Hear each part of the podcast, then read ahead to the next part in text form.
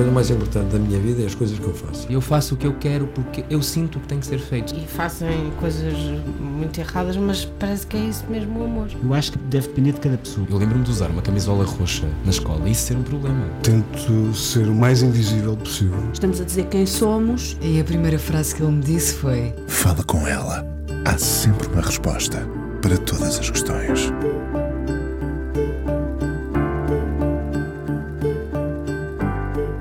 Com o novo ano, novas promessas, regras que se escrevem mesmo que não sejam para cumprir, há nisto tudo uma ideia de esperança de querermos ser melhores com o estrear do novo calendário. A páginas tantas, o calendário é esquecido e dissolvem-se as promessas com o passar dos dias, mas faz parte da nossa natureza.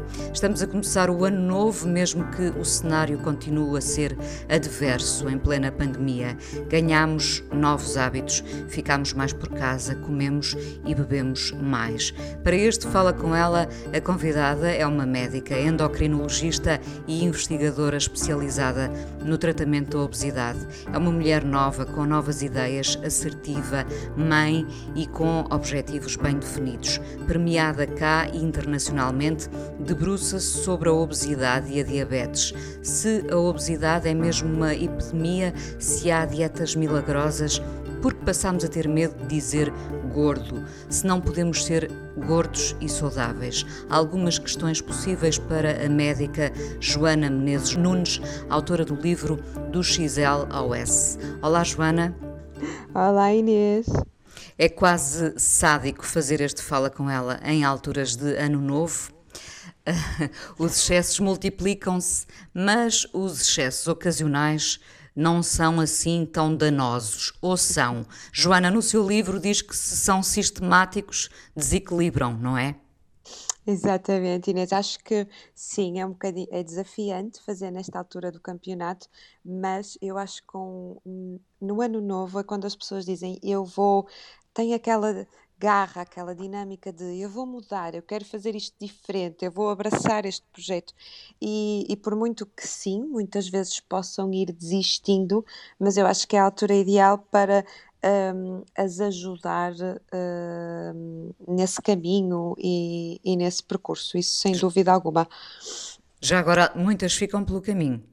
Algumas, algumas. Ficam, algumas ficam pelo caminho, uh, mas um, nós temos, é, é essa a nossa função, enquanto, enquanto profissionais de saúde que os ajudamos, nunca, deixados, nunca os deixar desmotivar e, e, e a vida é mesmo assim, nós às vezes caímos para nos voltar a levantar, não é? E aprendemos com isso, uh, tiramos sempre uma lição boa ou má, mas tiramos sempre uma lição, sem dúvida. Relativamente aos excessos, não. Isso é o que eu digo aos meus doentes. Não é o dia 24 e o 25, nem o 31 e o 1, que são 4 dias em 365 ou 66, que vai fazer diferença. Agora, se todos os fins de semana, portanto, um ano tem 52 semanas, vezes 2, não é? Se for sábado e domingo sistematicamente, então aí, um, aí temos um compromisso no, do nosso resultado, de acima de tudo ser saudáveis. Uh, ser obeso é, é ser doente. Sem dúvida alguma, e é muito importante que esta mensagem passe. A obesidade é uma pandemia e já nós vivemos em época de pandemia Covid-19 uh, e já vivemos há uns anos em época de pandemia obesidade. A obesidade é uma doença caracterizada por excesso de tecido adiposo, de massa gorda este tecido adiposo antigamente achávamos que servia apenas para proteção dos órgãos e pela questão da barreira do calor. Hoje em dia sabemos que não. O tecido adiposo produz imensas hormonas. Estão descritas mais de 600 hormonas. Muitas sabemos a sua função, outras ainda não sabemos bem e cada vez descobrimos mais. Um, além disso, a obesidade é uma doença que condiciona outras doenças, como diabetes mellitus, dislipidemia, ou seja, colesterol alto no sangue, apneia do sono, quantas pessoas sofrem daquela, da apneia do sono, dormem com as máquinas uh, para, para fazerem um melhor período noturno sem pausas, as próteses do joelho, as próteses da anca, a própria depressão e o mal-estar. Ou seja, a é? vida passa a conhecer muitas limitações. Muitas. Joana, a obesidade parece ser fator de risco na Covid? É, uh, os estudos clínicos que têm saído dizem-nos que agrava o outcome. O outcome é, é, portanto, o resultado. Portanto, se agrava o outcome, significa que há probabilidade de ter uma doença mais grave ou com pior resultado, como também a diabetes mellitus. Uh, e no seu, no seu livro fala da gordura visceral como sendo a mais perigosa. Quer-nos explicar? Exatamente, a gordura visceral é aquela gordura abdominal, aquela gordura que está à volta dos nossos órgãos abdominais e, e muitas vezes é desvalorizada. Uma pessoa que é muito para além da barriguinha, não é? Aquilo que nós muito. dizemos carinhosamente da barriguinha, não é? Muito Esconde muitos da... perigos, sim, sim, sim. Sem dúvida alguma. Um, eh, muitas vezes, quando uh, os doentes ficam muito desanimados, quando às vezes têm, um, ai, tem aqui uma barriguinha e a, a, calça aperta, mas muito mais grave é a gordura que está lá dentro e está dentro dos órgãos e está à volta dos órgãos e é uma gordura que promove inflamação esta inflamação uh, agrava o risco de outras doenças, como infartos, AVCs e outras doenças.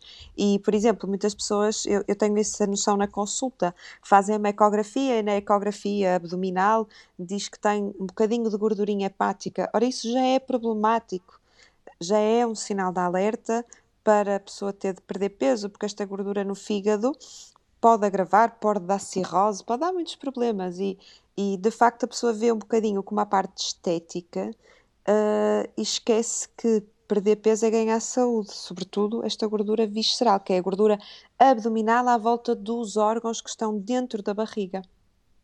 Uh, e que nem sempre se vê, claro está, não é? Uh, não, não, se vê, não se vê. Nós ah, usamos uh, o perímetro abdominal para medir, para medir o perímetro abdominal e é um dos critérios de síndrome metabólica, mas de facto as pessoas não veem, não é? Porque vem a parte estética, aquilo que está cá fora. E pior que tudo, não dói. Algo que não dói é algo que não preocupa, não preocupa naquele momento, não é? O doente vai arrastando. Isso... Até depois poder tornar-se numa situação muito complicada. Uh, Exatamente. Comer, comer, é uma adição? Pode ser? Uh, pode ser vista como uma adição e em muitos casos é uma adição. Uh, também têm sido descritos, nós temos avançado na obesidade nos últimos tempos imenso.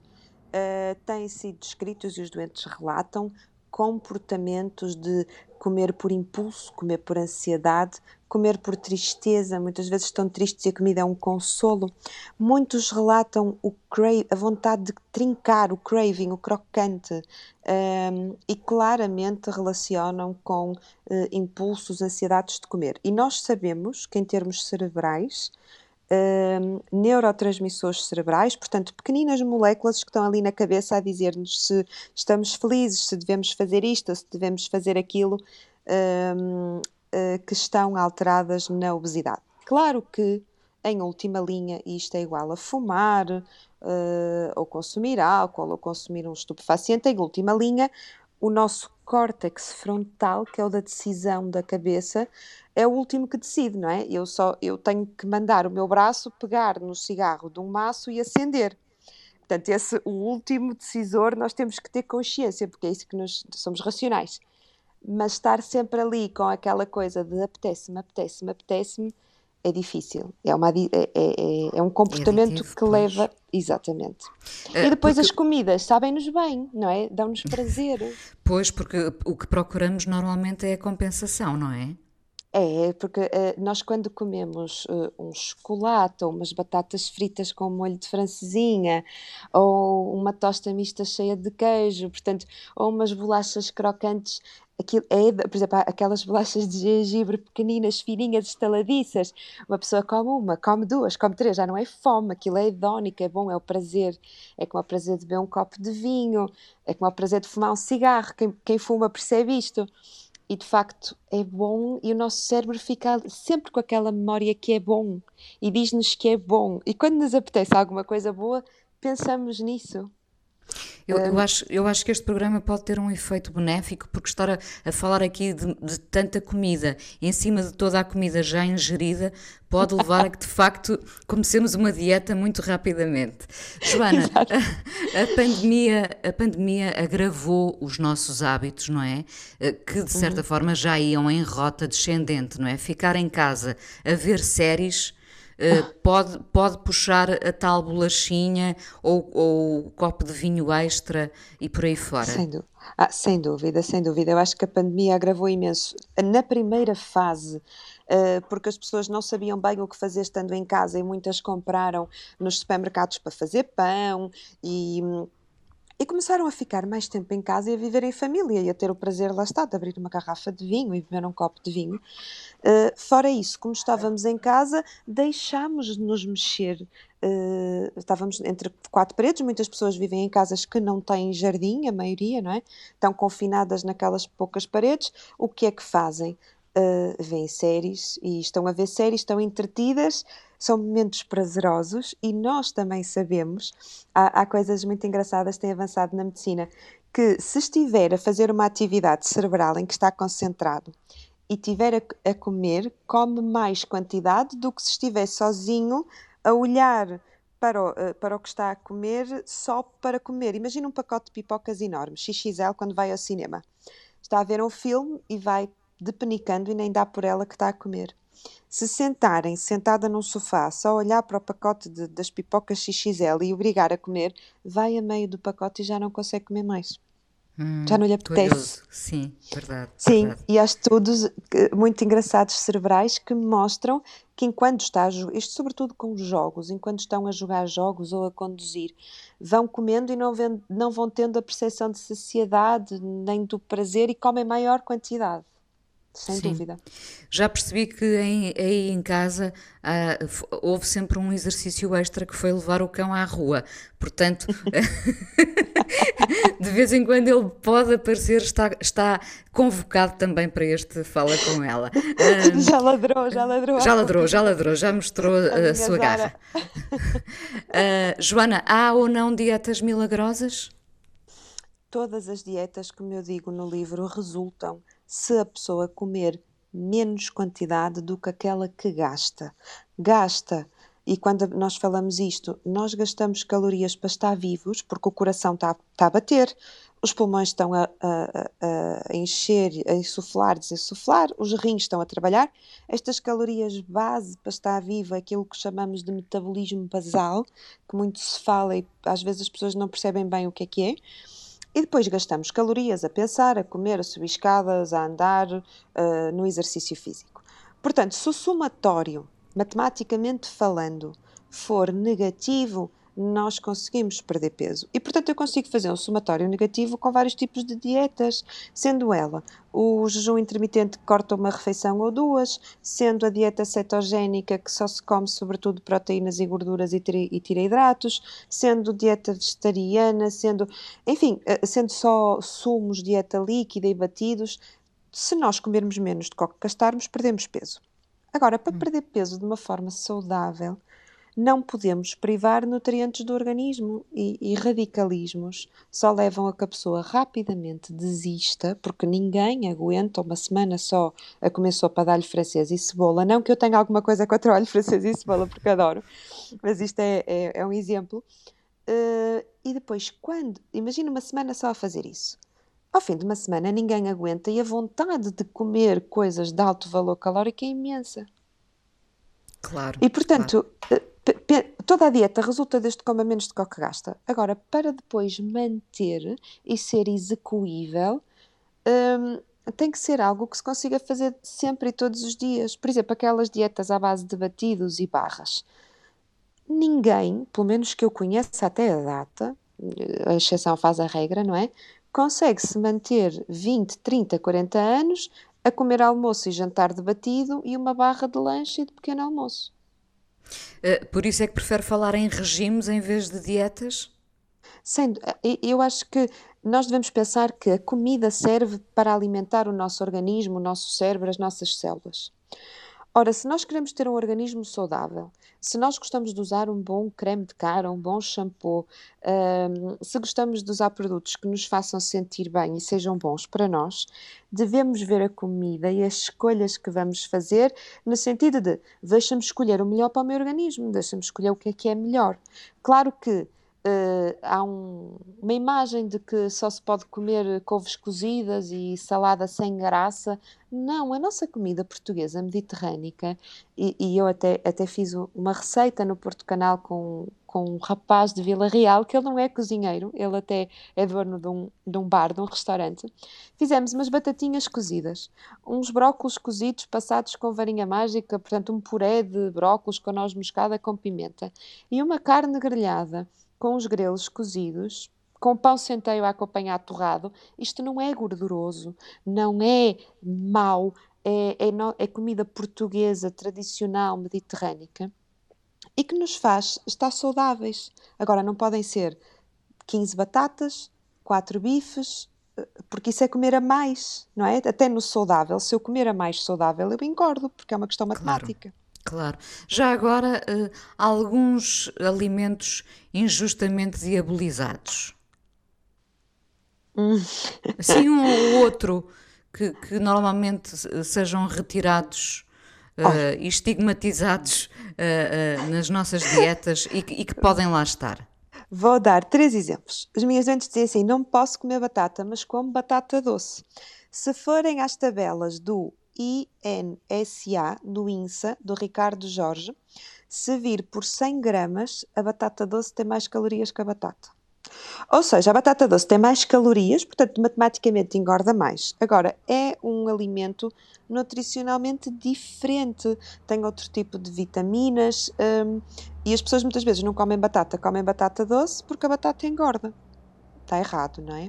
Outro Portanto, exemplo. vamos posso... abraçar a batata normal. Vamos, vamos abraçar a nossa batata A nossa batata, isso, isso. dos nacionais que tanto precisam agora com a subida dos, dos combustíveis e, e, tudo o resto. Uh, por exemplo, a cenoura. Ai, não posso pôr cenoura na, na sopa.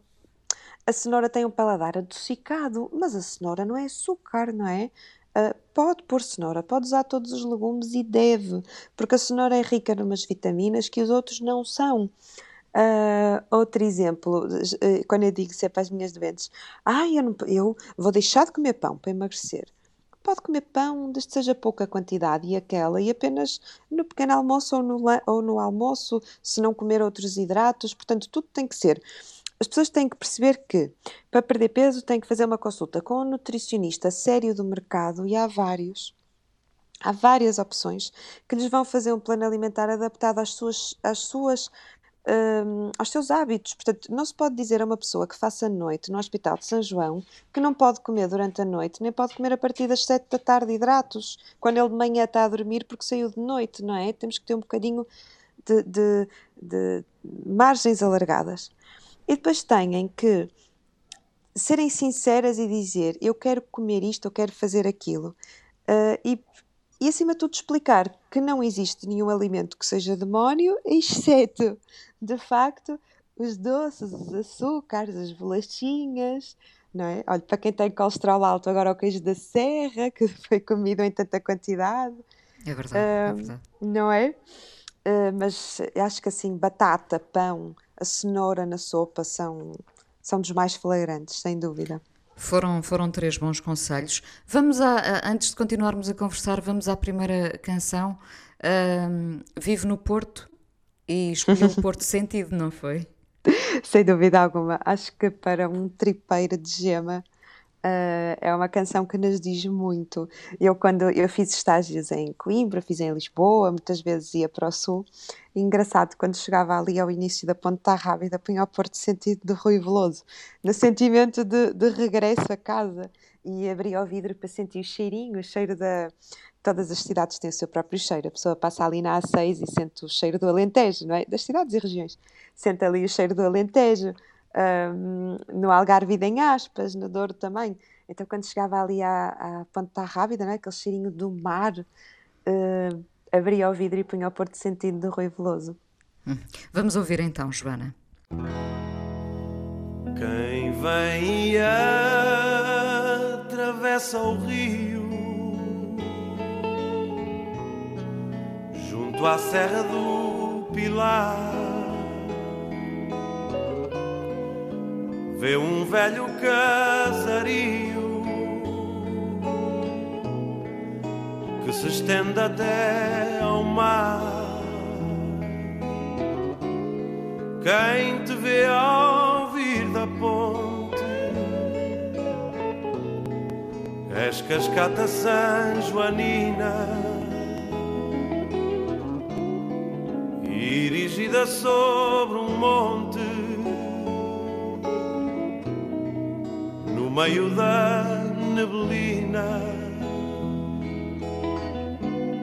Por ruelas e calçadas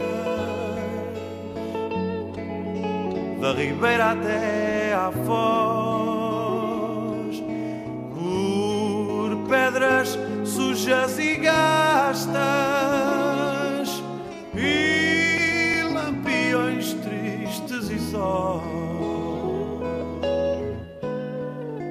Esse teu ar grave e sério, num rosto de cantaria.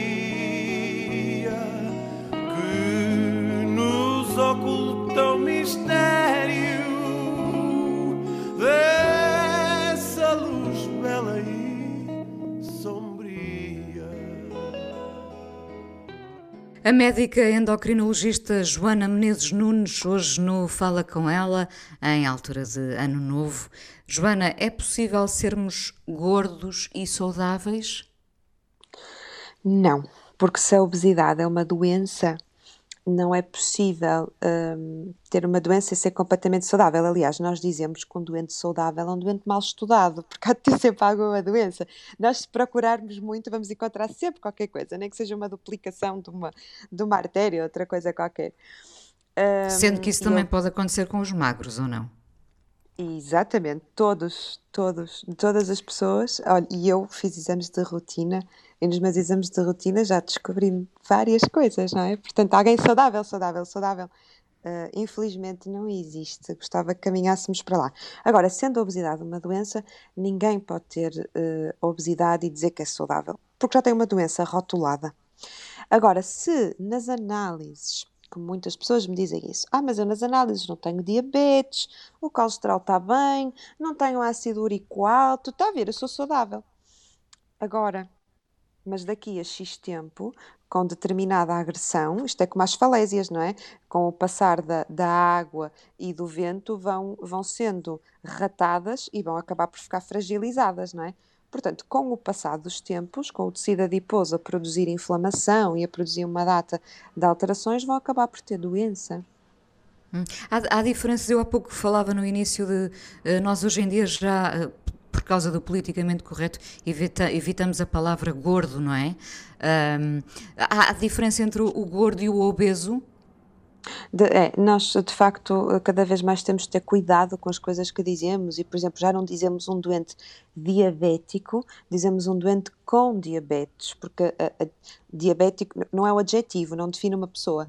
Um, portanto, não devemos dizer igualmente um doente gordo ou obeso, devemos dizer um doente com obesidade ou hum. com excesso de peso. Não devemos dizer um doente asmático, mas um doente com asma. Cada vez mais corrigimos este tipo de situações. Agora, se uh, é exatamente a, o mesmo raciocínio, quando ele, uh, se é a mesma ideia final, quando há bastantes anos atrás os nossos bisavós diziam é um, é um doente gordo, uh, estamos a falar da mesma coisa, não é? Mas hoje em dia temos muito mais cuidado nas palavras que usamos para não ferir suscetibilidades. E atenção, eu tenho muitos doentes que se queixam na minha consulta que são estigmatizados por ter excesso de peso ou obesidade e que não são levados tanto a sério na sua profissão por causa disso. E é verdade. Eu tenho doentes que me dizem, e tenho doentes que me dizem assim, eu vou, quero mudar de emprego, para o ano quero ir a entrevistas, a doutora, eu não posso ir assim, porque não me dão um emprego. Portanto, hum, claro que... É esse olhar sempre... dos outros da sociedade que é, é, é, estigmatizante, não é? De que forma Sim. isso de facto interfere na nossa autoestima? Interfere muito. Muito, muito. Um, não só na vida do casal, que muitas pessoas não dizem, mas de facto há outras que, se, que me dizem abertamente, que são francas e dizem: Eu tenho vergonha de me despir à frente de. Um, como também no dia a dia, até uh, acho que a altura mais flagrante, e por isso é que as pessoas têm aquela coisa de só fazer dietas no verão, está completamente errado, não é? Porque fazem no verão, depois ganham no inverno, voltam ao mesmo. A questão de, de andar com as mangas decotadas, ou com os tops, ou com o fato de banho, os olhares dos outros. Um, até no supermercado, nos carrinhos, o que levam nos carrinhos, uh, me dizem que, ah, doutora, eu não, eu nem compro essas coisas, senão, eu quando comprei às escondidas, senão se me vêm levar isso no carrinho do supermercado, ficam logo a olhar para mim de lado. Tem pessoas que me dizem isso, de facto, e, e eu acho que deve ser verdade, porque são tantas pessoas a queixarem-se, e eu sei que o ser humano tem, infelizmente, tem um bocadinho de maldade. Se a Adele uh, emagrece 45 quilos, como aconteceu, uh, isso tem ou não efeito nos outros? Tem muito efeito, não só a Adele, como aquela atriz que faz sempre, britânica, que faz sempre aqueles filmes cómicos, que está agora a perder peso. Eu até coloquei no Instagram no mês passado, ai, não me lembro do nome dela. Um, que faz que agora Bridget está a perder... Jones? Não, não. Não, é Não. uma de- de da nova geração, agora recente, destes filmes cómicos, que é sempre, lá está, a obesa, a gordinha Sei, cómica. sei, sei, sei. Não me lembro do nome, a- peço desculpa, mas sei, sei de quem fala, sim. Faz filmes muito cómicos, não é? Mas em- Exatamente, lá está, o excesso de peso é sempre usado, não sei se a favor, se contra ela, não é? Mas ela agora fe- eh, fez uma entrevista, foi agora, eh, meados de dezembro, uma entrevista na CNN em que diz que tem ovário poliquístico, síndrome de ovário poliquístico do excesso de peso, obesidade e que está com dificuldades em engravidar. E, portanto, está a perder peso, já perdeu 20 e tal quilos. Até no Instagram tinha umas fotos, que ela é toda cómica, não é? Ela não perde sim, sim, o, sim. o cómico da questão com fatos de banho e a fazer de modelo, mas muito mais magra, e em que dá esse exemplo um, e que motiva as outras pessoas. Portanto, se é possível com elas, é possível com qualquer um. Eu acho que isso são ensinamentos. Um, acho que são uh, exemplos que. Um, nós devemos sempre inspirar-nos, eu acho, nas melhores pessoas, nas melhores ocasiões, nas, nas batalhas mais difíceis. E, e, este tipo de situações tornadas públicas e faladas, que tenho pena que não se fale, não se referiu isso nos noticiários e referem-se a outras coisas que às vezes nem vale a pena ouvir, um, transmitem uma esperança, transmitem um. Ela conseguiu, também consigo. Olha, ela está com doença associada. Um, acho que é muito importante a pessoa sentir que existe alguém que está a sofrer o mesmo e existe alguém que está no mesmo caminho e consegue. Claro, uh, embora uh, as redes sociais, não sei se concorda, geram às vezes mal entendidos e, e, danos também, não é? Porque geram as redes sociais tam também são mentirosas e nós mentimos, Gera. não é? Geram muitos danos, isso sem dúvida alguma, é o que eu digo, só se colocam uh, situações em que a pessoa está bem, ninguém coloca os momentos difíceis, só se coloca quando tudo é lindo, maravilhoso e sem qualquer tipo de problema. Eu via no outro dia uma, um, um casal do Instagram a dizer que uh, os tratamentos de, que fez tratamentos de fertilidade e que foi tudo lindo e maravilhoso. Uh, sinceramente, Inês, eu sei pelos meus doentes e sei por mim, que os fiz, por experiência própria, que, que acarretam muita Uh, muito pesar, muita dúvida, muita ansiedade. Mas as pessoas, como já conseguem, já só põem o que é bonito da situação. Uh, Põem-se corpos uh, trabalhados em, em fotografia e em sistemas informáticos que não correspondem à realidade.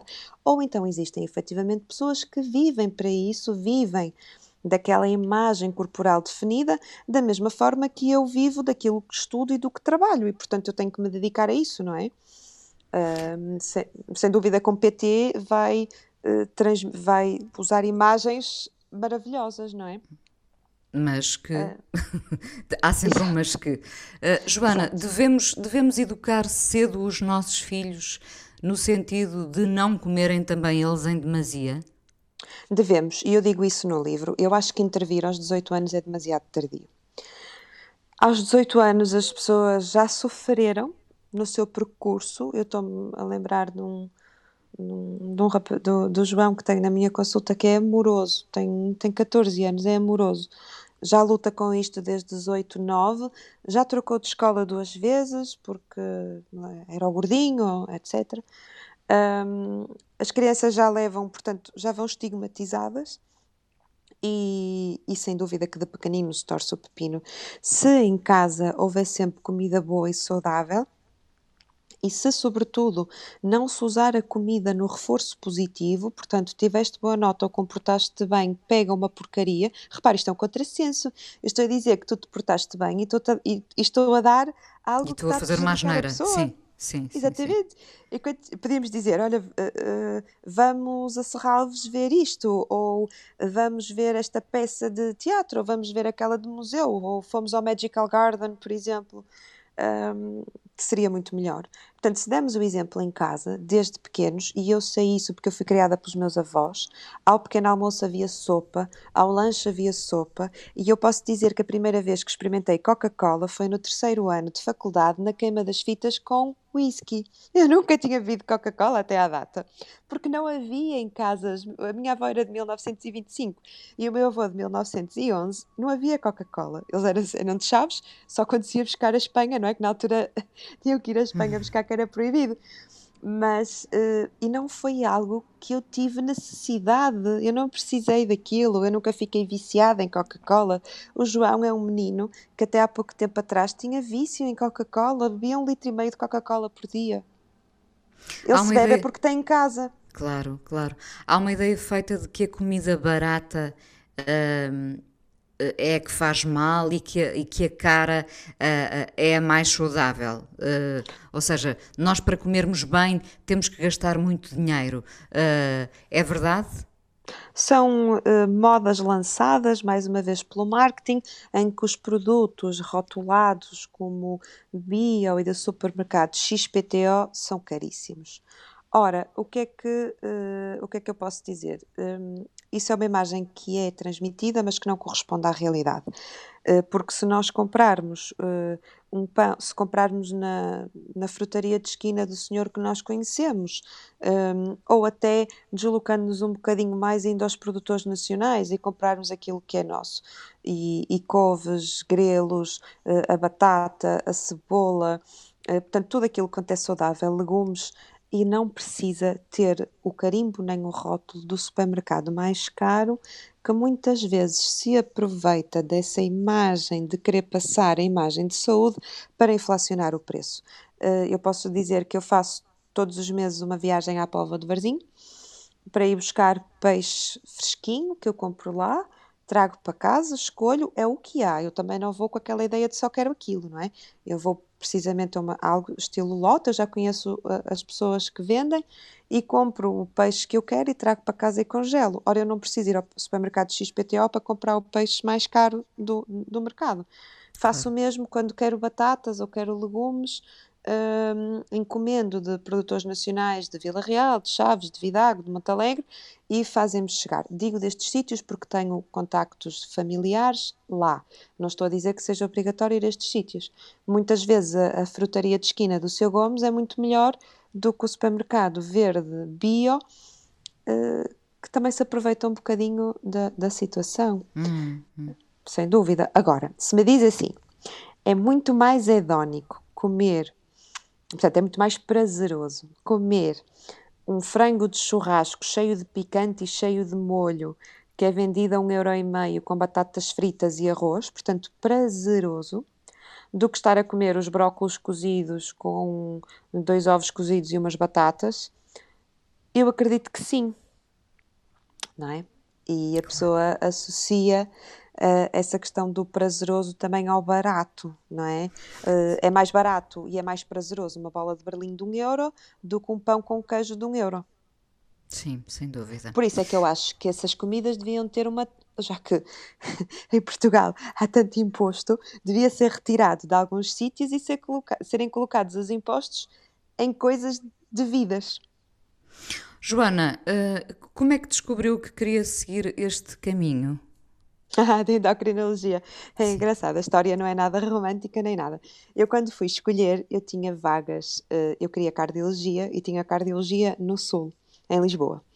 Uh, tinha também uh, medicina interna aqui no Norte, ainda tinha outras especialidades, tinha radiologia em Évora, tinha uma data de especialidades.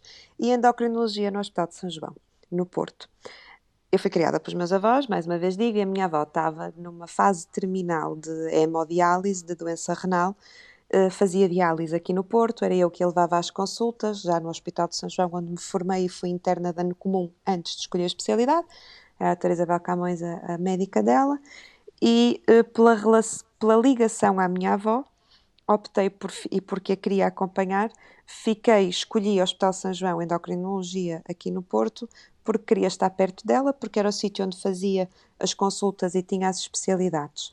E também porque os meus pais são médicos e a minha mãe disse-me assim: eu sofri um bocadinho, não é? Eu fui criada com os meus avós, eu não me lembro muito bem dos meus pais em determinados eventos como Natal, Ano Novo, porque estavam de urgência, porque eram chamados, a minha mãe é ginecologista obstetra tinha partos, o meu pai de ortopedia porque havia trauma e era chamado, portanto, um, eu pensei assim, eu gosto muito de medicina, gosto muito do que faço, gosto muito da ciência, mas eu quero ser mãe, e eu não sei se quero esta ausência para os meus filhos, e a endocrinologia não tem noites, não tem fins de semana, não tem não tem isso. E, portanto, juntei o útil ao agradável. Foi uma escolha de conveniência.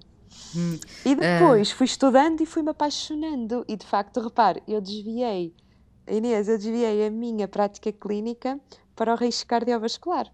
Para obesidade, para diabetes, para deslipidemia, colesterol alto. Não é? Eu acabei conseguiu, por dentro da Conseguiu ainda assim, sim.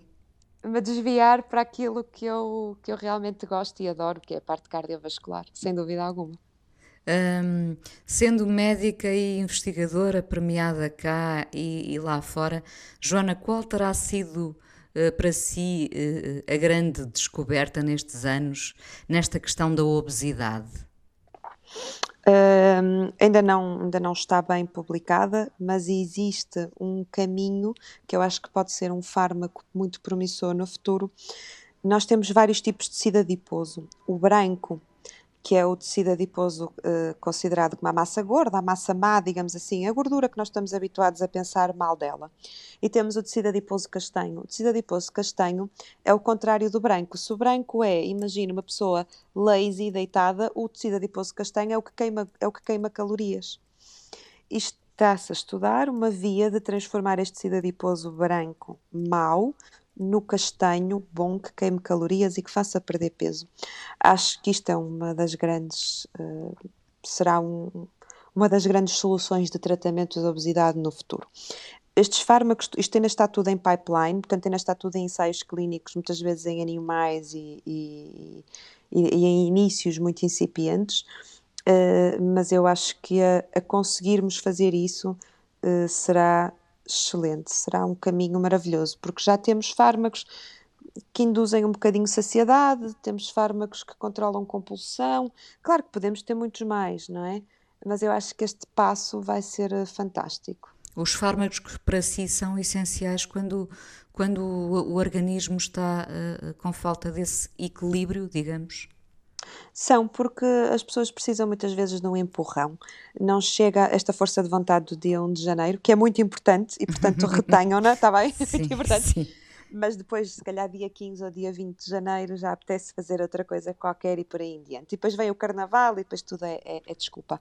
Portanto, os fármacos conseguem induzir uma saciedade mais cedo, mais precoce, e portanto a pessoa não come tanto, ou quem tem doença como compulsão alimentar tem mesmo que ser tratado e tem que fazer psico, não é só com fármacos, é psicoterapia, com psicologia, com tudo.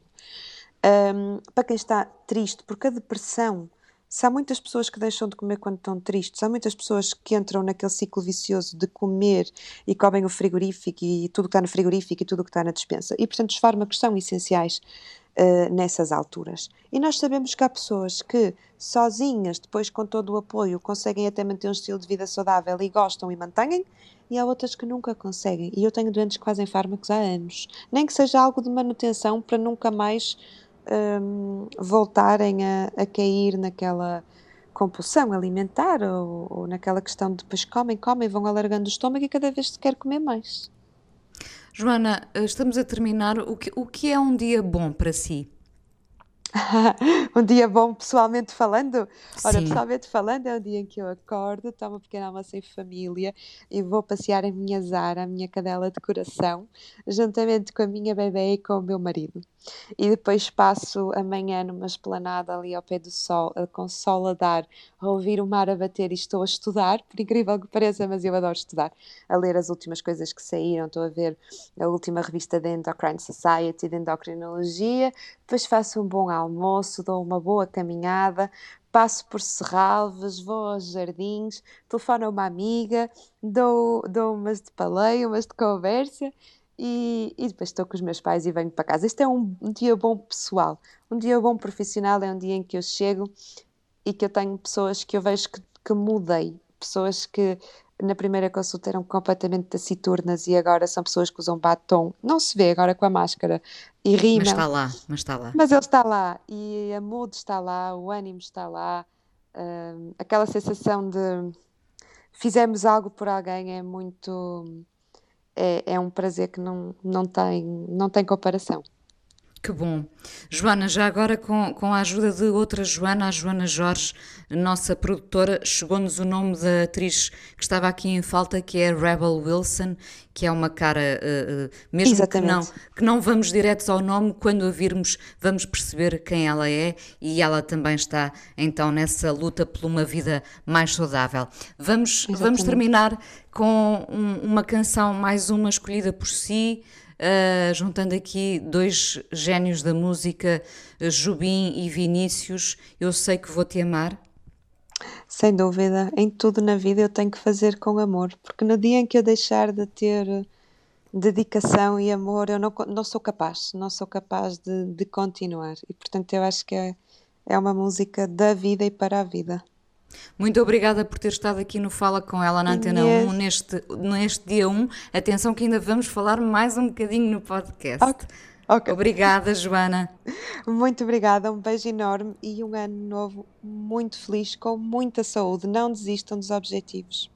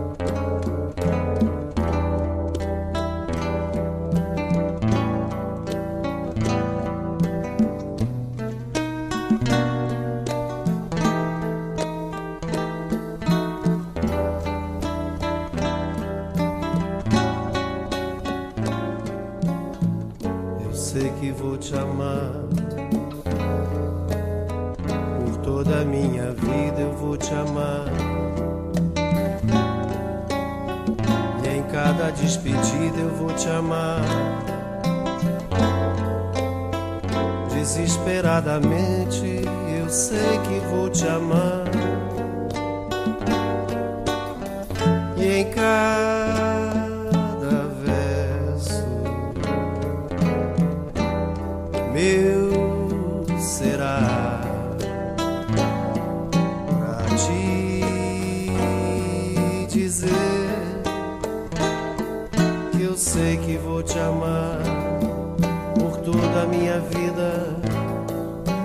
sei que vou chorar. A cada ausência tua eu vou chorar. Mas cada volta tua de apagar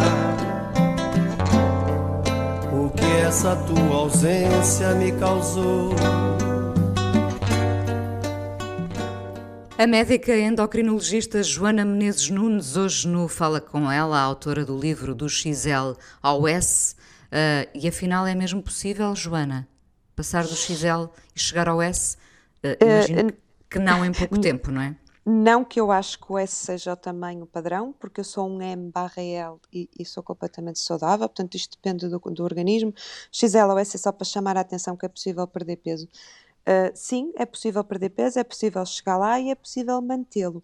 Não é entrar na máquina do tempo, como eu digo aos doentes, não se consegue num mês, quer dizer, consegue-se, mas depois volta-se a ganhar tudo, não é?